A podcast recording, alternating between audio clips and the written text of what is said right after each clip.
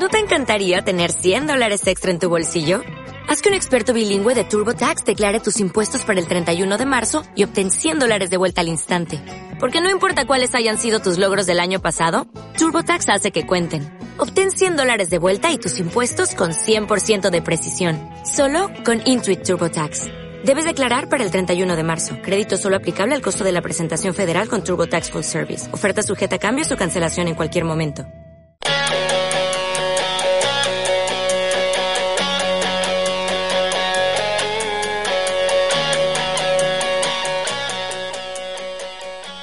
Décima edición de los podcasts que venimos dedicando a diario desde noticiasdealmería.com a las elecciones autonómicas andaluzas que serán el próximo 19 de junio.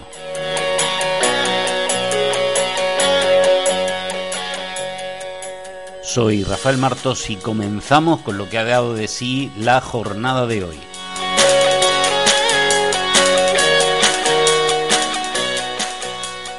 Pues sinceramente, sinceramente ha dado poco de sí. Ha habido que esperar hasta última hora porque era el momento en el que Vox, un resumen de 10 10 puntos muy muy simple y que algunos pues ciertamente tampoco tienen mucho que ver con las competencias autonómicas y difícilmente podrían llegar a ejecutarse eh, por esa misma razón. Eh, de, ese meeting, pues eh, tampoco hay muchas novedades. Eso sí, yo volvería a llamar la atención sobre un, hecho ya reiterado y es la obsesión de Rodrigo Alonso, especialmente con la denominada Agenda 2030.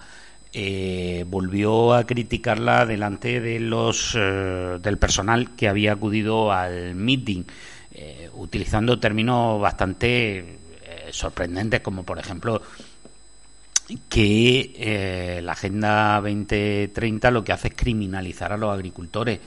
Hombre, es más bien lo contrario. La Agenda 2030 lo que apunta es que hay que ir al consumo de la producción próxima, es decir, eh, la agricultura de proximidad, efectivamente la que se da en un lugar como Almería. Eh, a diferencia de esas grandes corporaciones que mueven alimentos por todo el mundo y que, bueno, pues eh, para lo que sirve es para que haya un menor control sobre los mismos. Precisamente eh, la Agenda 2030, si para alguien puede ser positiva, es precisamente para los agricultores de Almería. Y lo mismo les puedo decir de otro de los elementos que Rodrigo Alonso insiste de modo continuo, y es que se criminaliza nuevamente esa palabra que tanto gusta a algunos eh, a los agricultores almerienses porque se les considera, abro comillas, terroristas climáticos por el uso del agua.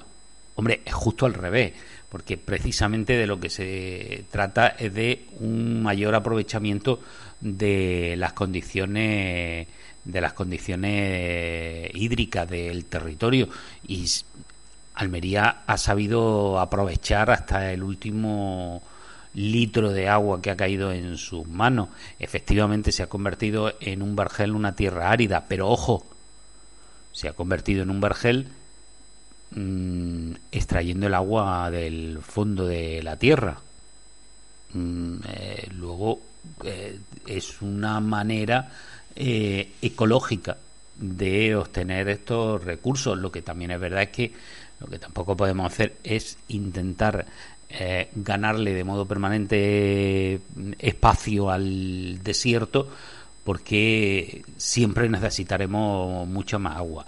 Las condiciones hídricas de la provincia de Almería no están resueltas, pero no están resueltas porque eh, no se nos aportan los recursos que eh, tenemos aprobados y que tenemos reconocidos ese ya es otro tema, pero eh, me interesaba llamar la atención sobre esos dos aspectos en los que el, candidato de Vox pues siempre siempre insiste mucho, ¿no? Eh, hay más cuestiones, bueno, pues eh, verán, hay otros otros temas que pueden ser interesantes abordar en, en estos momentos. Por ejemplo, eh, estuvo, como les dije, el candidato del Partido Popular a la presidencia, Juanma Moreno, estuvo en, en elegido y ahí pues eh, la verdad es que sí que hubo bastante público. Yo no me atrevería porque eh, le reconozco que no estuve y por lo tanto eh, y, tampoco he visto fotos demasiado concluyentes sobre la cantidad de personas que asistieron, pero lo que sí es cierto es que hubo también mucha gente. Y ahí yo me quedaría con el mensaje de, de Moreno Bonilla, en el sentido de que él pide eh, ayuda a los eh, ejidenses, a los almerienses, para ganar unas elecciones eh, que puedan seguir ayudando a Andalucía a avanzar.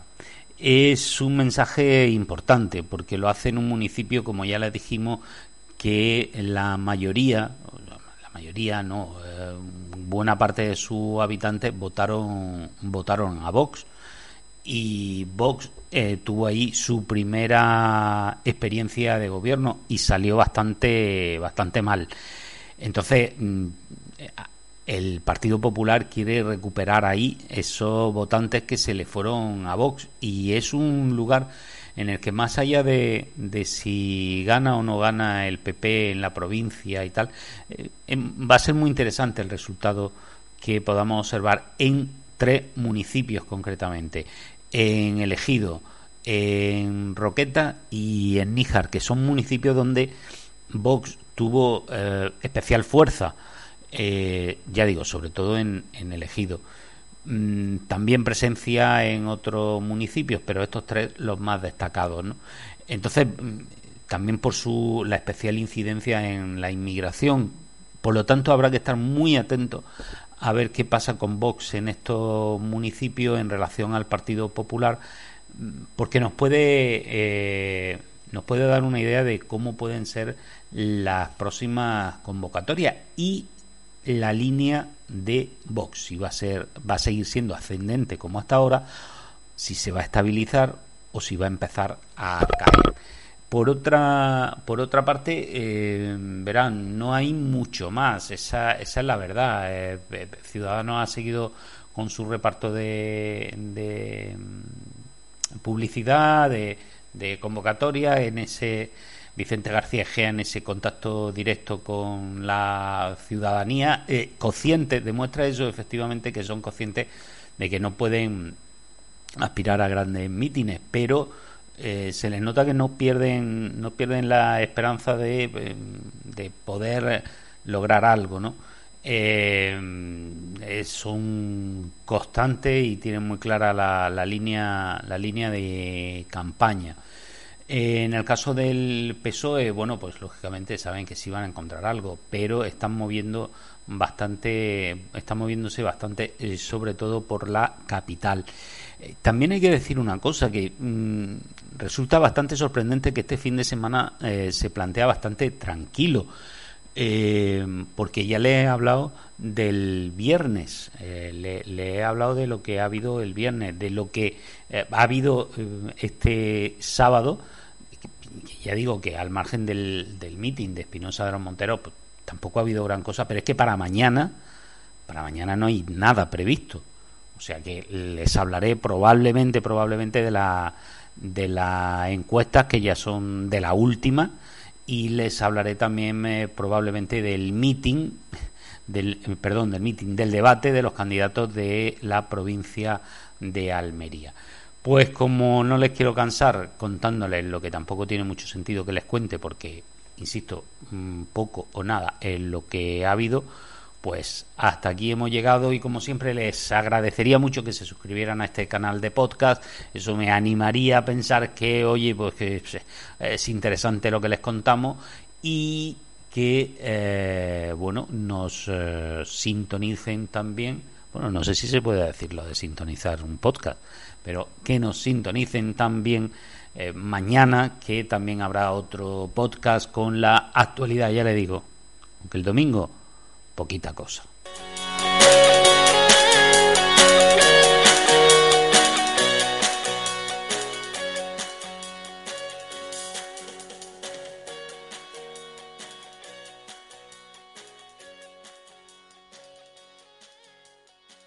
Dale más potencia a tu primavera con The Home Depot. Obtén una potencia similar a la de la gasolina para podar, recortar y soplar con el sistema OnePlus de 18 voltios de Ryobi desde solo 89 dólares. Potencia para podar un tercio de un acre con una carga. Potencia para recortar el césped que dura hasta dos horas. Y fuerza de soplado de 110 millas por hora. Todo con una batería intercambiable. Llévate el sistema inalámbrico OnePlus de 18 voltios de Ryobi. Solo en The Home Depot. Haces más. Logras más.